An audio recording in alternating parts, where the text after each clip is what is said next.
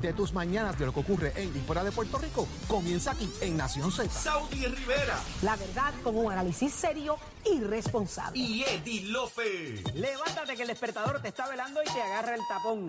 Nación Z por Z93.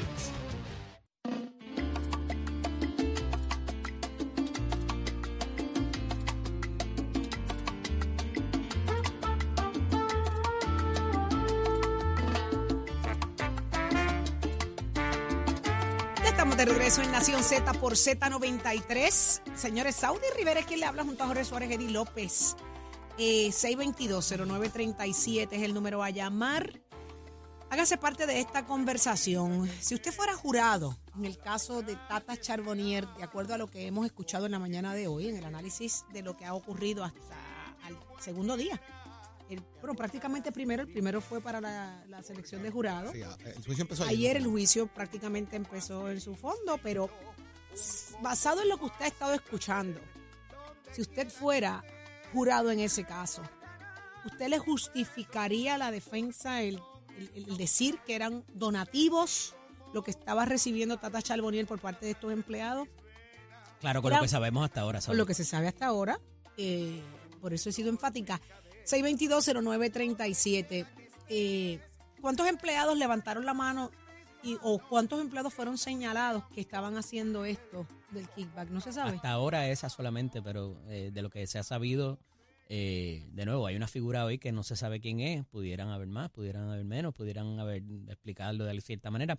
Obviamente, quien está ahora en el turno es él, eh, la fiscalía. Están presentando su caso. Eh. Evidentemente, todos estos eh, personajes van a ser, eh, eh, ¿cómo se llama? Testigos de la fiscalía. So, Ok.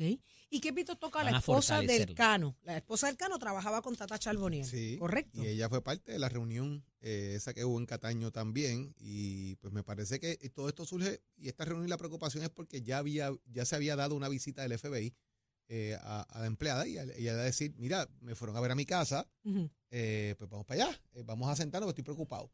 Y de ahí es que surge esto, así que volvemos. Esto es porque alguien literalmente eh, fue y, y visitó, dijo, abrió la boca, ¿verdad? Para, para que esto comenzara.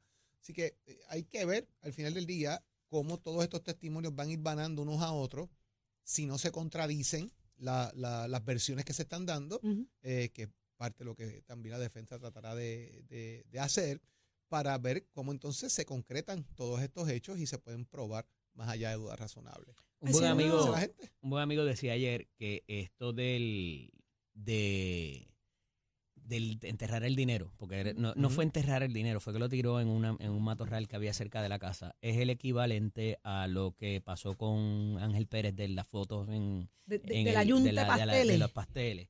Este, y que esto eh, va a impactar y no hay manera de cómo tú de Borrarle forma, eso al jurado. borrarle eso al jurado como que había algo malo con ese dinero. Claro, ¿por qué, por qué desaparecerlo? Y ¿Por ese impacto eh, del primer día de juicio, de nuevo, eh, Claro. va a ser muy complicado. Y yo creo que es lo que debería decirnos, ¿verdad? Nuestro, nuestros oyentes. Eh, si hay manera, de alguna manera, de explicar eso De y de justificarlo. que eso eh, se borre eh, de, de- de la mente de ese jurado, si eh, nuestros oyentes Eso, estuvieran eso allí. fue una vuelta que mandó Pablo Emilio no, ¿qué hubo? No, ¿Cómo le fue, mijito. está sonando más a Carol G que a Pedro- que a Pablo Emilio, pero bueno. Miren, hacemos un paréntesis, señores, acaba de, de romper noticia, una noticia Ya sumamente triste. Sí, sí, ya está noticia muy triste para el periodismo, para quienes lo conocimos. Señores, falleció el gran Ramón Enrique Torres, señores. eh, periodista ancla por muchísimos años de lo que fue Tele 11, luego, ¿verdad? Eh, lo vimos aquí en Mega TV, eh, padre de Laisa Torres, de Xavier. De Torres, Compañero aquí en... compañero de aquí, de Mega. Yo trabajé con Ramón Enrique Torres. Mi primera experiencia en el periodismo y en la producción eh, fue trabajando para, para Tele 11. En aquel entonces conozco muy bien a su familia. Es un tipazo, un gran hombre. Saben que el cáncer eh, llegó a, de manera ¿Mm? Cruel a su vida. Luchó muchísimo. Sus hijos han estado ahí, su familia, pero hoy la noticia triste es que falleció. eh, Ramón Enrique Torres. Nos unimos al dolor, a la pena que embarga esta gran familia, es, a todos sus amigos, a la industria del- de las noticias, del periodismo.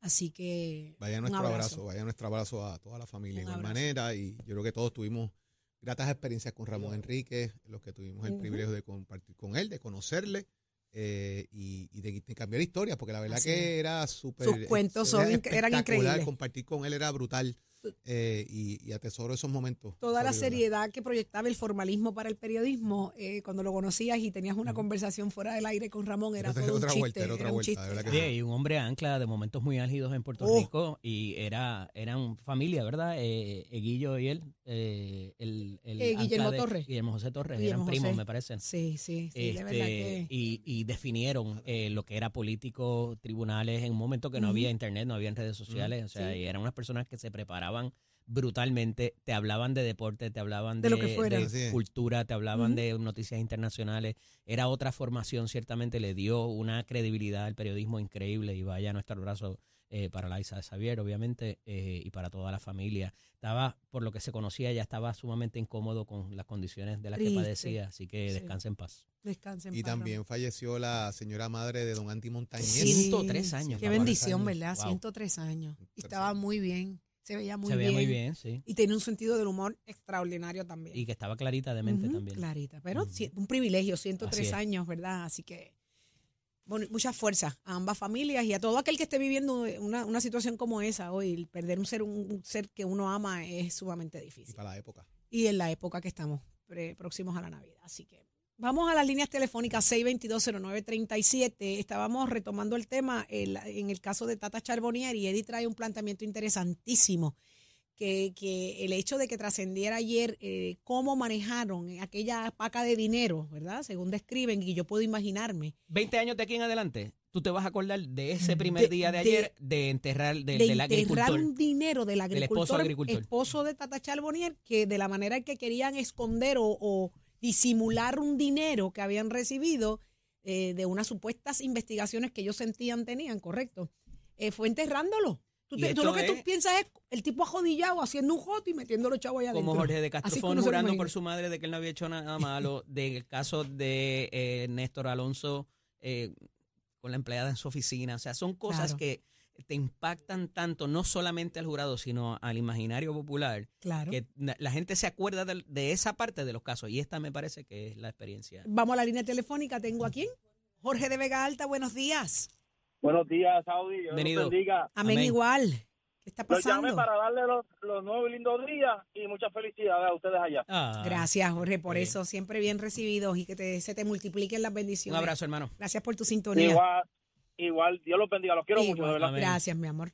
622-0937. Si tú fueras jurado hoy de Tata Charbonnier, ¿cómo la declararías a ella, a su esposo? Finalmente, su hijo quedó fuera de todo el caso. Por- a través de un programa de desvío que, como he No insistido, juega en es esta, una en esta manera fase. No, pero está extinguiendo la pena, o sea, es un tipo De de, otra forma. convicción eh, que se borra y demás, pero bueno, Y, y a él se le acusaba de qué? De haber de recibido haber dinero. recibido el dinero, de haber con- sido eh, el receptor de transacciones electrónicas. Ajá. Que dentro de todo tú puedes decir que es algo que tú controlas y no controlas porque eh, yo controlo lo que yo deposito, pero si alguien eh, me deposita a mí, eh, yo no tengo X control sobre eso, ¿verdad? Si a mí me mandan chavos a mi cuenta y de momento yo no sé de dónde viene ese dinero. ¿Qué uno tiene que hacer cuando eso pasa? ¿Qué se supone que tú hagas? un hombre Fe- o una celebrar mujer, que te llegó una un dinero que no te pertenece. prudente y, razonable Mm. Se lo mínimo no Qué lindo. si te sale el número donde no te Es enviaron que te, sabe, por eso, te por sale eso. toda la Mira, información. acabo de recibir un dinero, yo no te he vendido Gracias. nada, tú no me has comprado nada, eh, eh, mira. te los voy a, de- a devolver porque este dinero no es mío. Te pudieras buscar un problema hasta con el IRS, cuidado por recibir Claro. dinero.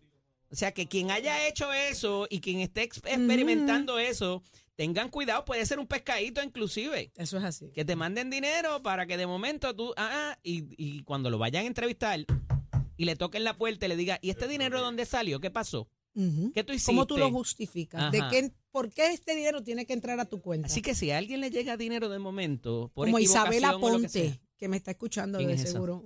Le cuento ahorita. no entiendo. Isabela Pero Ponte, explícame ahora. porque- Isabela Ponte, una persona común que, de- que, que físicamente sabemos que no, no sabemos quién es, pero sí tenemos toda la información, recibió en su cuenta 200 dólares que no ha devuelto. Y se le está dando una ventana de arrepentimiento. ¿No fue que los enterró? se, se le está dando una ventana para que, para que los devuelva. Vamos a ver, este caso va a estar interesante y lo voy a estar eh, presentando eventualmente, así que les cuento después. Pero retomando el asunto de Tata Charbonnier, eh, eh, que tengo a González de Humacao. Buenos días, González. Buenos días, saludos a todos, ¿cómo están? Bienvenido. Bien, ¿y usted? ¿Cómo Eh, está? Saludos, muy bien, gracias. Eh, ustedes están equivocados. ¿Por qué? Tata Charboniel, Tato Charboniel es un ejemplo para el pueblo puertorriqueño. ¿Cómo? Esa gente, esa gente no estaba escondiendo dinero, ¿No? esa gente estaba sembrando dinero. El mismo gobierno, el mismo gobierno fomenta la agricultura, ¿verdad? Pues entonces, Eso es ¿por qué lo desarrollo económico. Desarrollo económico y eso es una empresa familiar. Hay que, hay, hay que, hay que, hay, yo- Hay que ahora emularlo, mismo, hay que emularlo. Inocente. Emprendimiento. Y no, emprendimiento inocente. ¿Ok? Buenos días. Gracias por llamar y aclararnos tan sabiamente. ¿Por qué somos tan mal pensados? Estamos errando en considerar este el- programa. Esto dijeron, nacen de una mate plátano. Por eso a mí me decían, mami, cuando yo le pedía muchas cosas, me decían, nena, ¿qué tú te crees? Que los chavos salen de una, mate, de una mate Pero plátano. también decían Ah, otra cosa. Tú no los entiejas y salen las matas los chavos. Deberíamos Pero decían llamar otra cosa también. ¿Qué? Ah, y yo sí. me imaginaba. sí, ¿De sí. ¿De dónde te lo sacas? Ah, Exactamente. también. Sí. ¿Tú Mira. que eso, que pero eso sale no así? me decía Ah, así. Y así. Ah, Ajá. ah, Sí. ¿Tú Ah. crees que eso sale de ahí? Y que, yo los mío. y que yo los pago con los... Ay, yo no quiero seguir escuchando estos testimonios de ese, Sí, de ese caso. Acuérdate que hay unas, miraba camisetas por ahí que salen ahora. Es verdad. La card, ¿te Sí, acuerdas? exactamente. La Tengo- vi, vi la camiseta. Vamos a ver qué dice Roberto de Loíza. Roberto, ¿a ti también te decían que si los chavos salen de una mate plátano? Ay, bendito, en este país, este, muy buenos días primero Buenos que nada. días. Felicidades, Bienvenido. Buenos días. felicidades. Gracias, mi amor, igual para ti. Este, en este país tú puedes encontrar tantas cosas que a mí no me sorprendería que saliera una mate plátano con dinero. Bueno, ya, ya sabemos que había un intento de... Este, la, la pregunta, la pregunta era si yo como testigo, Sí, si usted fuera Mm, testigo mira, y escucha ya. eso. ya arrancando, este, ya ya tuviera ya este 30 o 40 años presa, porque debería el gobierno federal, si la en causa de toda duda razonable sale culpable, ujú. y me metan el máximo, 50, 60, 70 años, sin derecho a nada, para que la cojan de ejemplo y los demás digan, espérate, si yo me sigo robando las cosas, voy a tener problemas. Porque ya esto es un vacilón. Pero a mí lo que me preocupa es que pasan estas situaciones, hemos visto cuántos no se han llevado presos y seguimos viendo casos de corrupción. Lo que pasa es Saudi que le echan un año, dos años en la casa, supuestamente con, con, con grilletes ujú. o supervisión, y eso es para ellos son vacaciones. Porque ahora mismo hay muchos casos. Cuando te arrestan a un narcotraficante, le quitan todo, cuentas, carros, armas, todo le quitan, le confiscan. Dime tú si algún político de este país, el año, en cualquier, en cualquier momento, le han confiscado algo. Increíble. Lo han dejado con los, le han, lo han dejado con los chavos que se han robado y con las propiedades que se han, que se han adquirido con ese dinero, se las han dejado. Pregunto, Jorge, Eddie, y, Pero y escucha eh, esto. pero no, pero hay, hay un dato importante. eh, hay unas multas donde tiene que haber retribución de dinero. eso está ocurriendo, eso es lo que iba a ocurriendo, sí, preguntar. hay, hay Alcaldes que han estado presos ya han que tenido que devolver. devolver dinero. De hecho, el alcalde de, de el exalcalde de Guayama, Eduardo Cintrón, devolvió todo el dinero, más eh, tenía una multa impuesta. Y así por el estilo han tenido que ir devolviendo dinero porque tienen una obligación dentro del dictamen que se les eh, impone, es que tienen que devolver el dinero que se llevó en el gasto público. Wow. Ok, pues, pues por esa algunos- línea Por lo menos sé que hay casos que se han dado a, eso, a esos fines.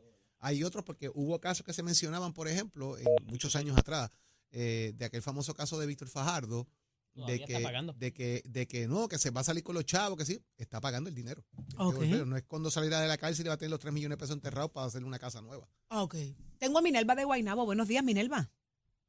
Buenos días, ¿cómo están ustedes? Feliz de que estás con nosotros. Representación femenina en este programa. Feliz Navidad, Igual. feliz Navidad a los tres. a Igual Gracias, ti, muchas amor. Mira, gracias. esto es una, esto es una, esto es una pequeña historia para pensar. Yo compro mi casa hace 16 años, ¿verdad? Eh, de repente eh, tuvimos que hacerle varios arriba de la casa y como los vecinos siempre ponen a uno al día, nos dijeron que esa casa había tenido unos problemitas con la justicia. Pero ya eso había pasado un tiempo, nosotros tuvimos que hacer los arreglos pertinentes para poner la luz, etcétera, y poner la casa al día. Pasan los años y hace dos años atrás, después de 14 años, el dueño original de esa casa se para frente a mi hogar, que yo nunca lo conocí ni tan siquiera en el cierre, porque esa casa había pasado a un segundo. Entonces, el dueño de la casa se para frente a mi casa y saluda a mi esposo y dice, ¿cómo está? Y él le dijo, muy bien. ¿Quién es usted? Ah, yo soy el dueño original de esta casa. Y entonces el señor viene y le pregunta a mi esposo, de casualidad, el palito de, de limones que ustedes tenían en el patio todavía está ahí.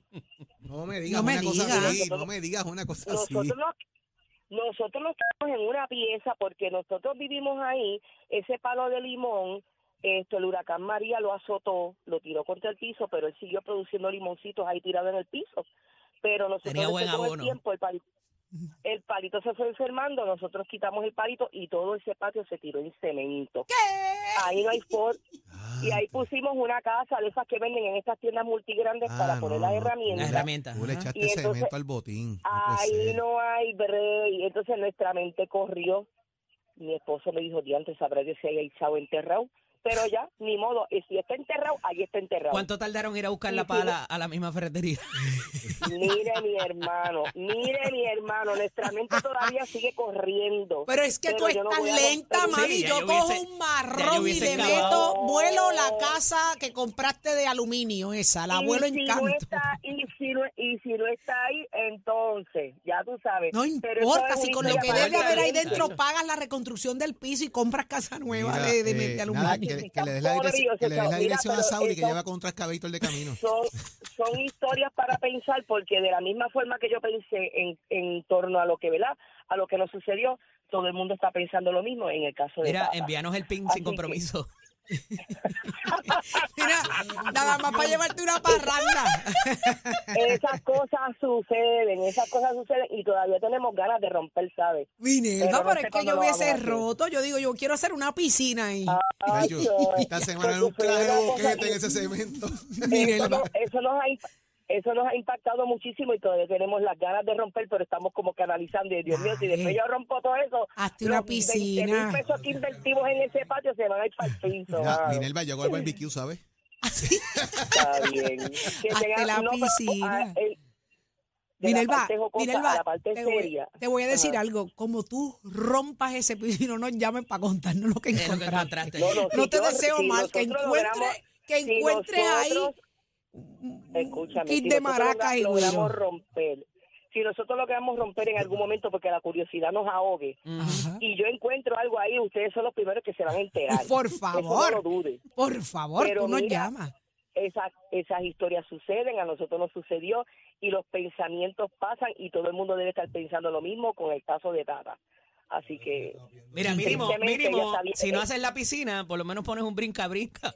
Algo. Claro, pero en el el caso, en el caso de, en el caso de Tata Charbonnier, lamentablemente ya está bien enterrada. Así que tengan un excelente día. o sea que, espérate, espérate. Minerva, espérate. Si tú fueras jurado, Ajá, ajá. para ti sería culpable. Ya.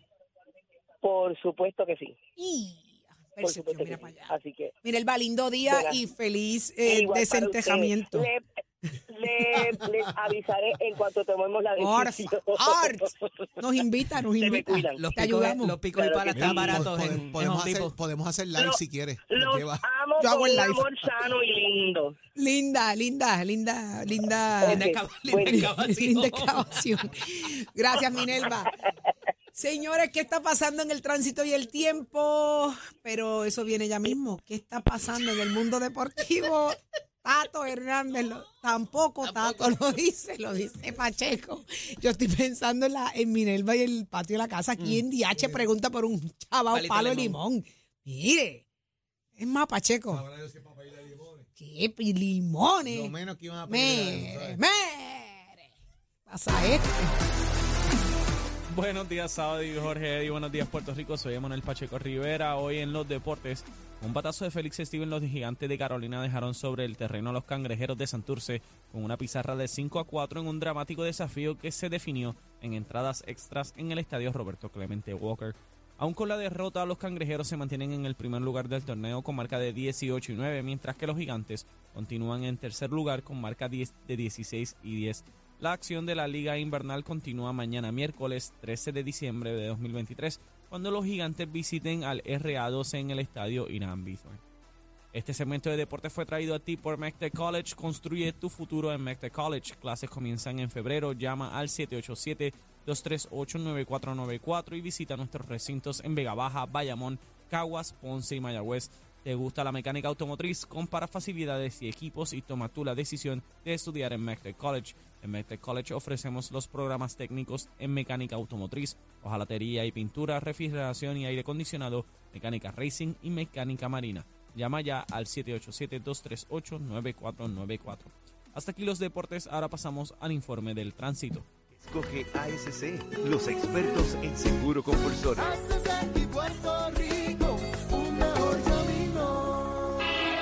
Buenos días Puerto Rico, aquí el informe del tránsito. A esta hora de la mañana ya se está formando el tapón en la mayoría de las vías principales de la zona metropolitana, como la autopista José de Diego entre Vega Alta y Dorado y entre Toa Baja y Bayamón, y más adelante entre Puerto Nuevo y Atorrey. Igualmente la carretera número 2 en el cruce de la Virgencita y en Candelaria en Toa Baja, así como más adelante entre Santa Rosa y Caparra. También algunos tramos de la PR5, la 167, la 199 y la Avenida Lomas Verdes en Bayamón, así como la 165 entre Cataño y Guaynabo en la intersección con la PR22. Por otra parte, el expreso Valderotti de Castro es de la confluencia con la ruta 66 hasta el área del aeropuerto y más adelante cerca de la entrada al túnel Minillas en Santurce.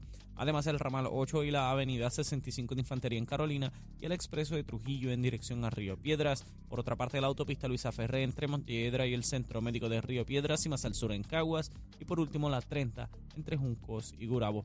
Hasta aquí el tránsito, ahora pasamos al informe del tiempo. Para hoy, miércoles 13 de diciembre, el Servicio Nacional de Meteorología pronostica para todo el archipiélago un día generalmente húmedo, nublado, ventoso y lluvioso. En la mañana se esperan vientos fuertes para toda la isla y lluvias para el interior y el área metropolitana. Además, en la tarde se esperan aguaceros con tronadas y chubascos pasajeros para el este, el interior, el norte, el sur y el área metropolitana. Para el oeste, el día estará parcialmente soleado y placentero. Hoy los vientos se mantienen generalmente del este-noreste de 13 a 22 millas por hora con algunas ráfagas de hasta 30 millas por hora y las temperaturas máximas estarán en los altos 70 grados en las zonas montañosas y los medios a altos 80 grados en las zonas urbanas y costeras. Hasta aquí el tiempo les informó Emanuel Pacheco Rivera. Yo les espero en mi próxima intervención aquí en Nación Z que usted sintoniza a través de la emisora nacional de la salsa Z93. Próximo, no te despegues de Nación Z. Próximo. Hoy conversamos con el representante José Rivera Madera. ¿Qué pasó con el FEI? Usted se entera solo aquí en Nación Z por Z93.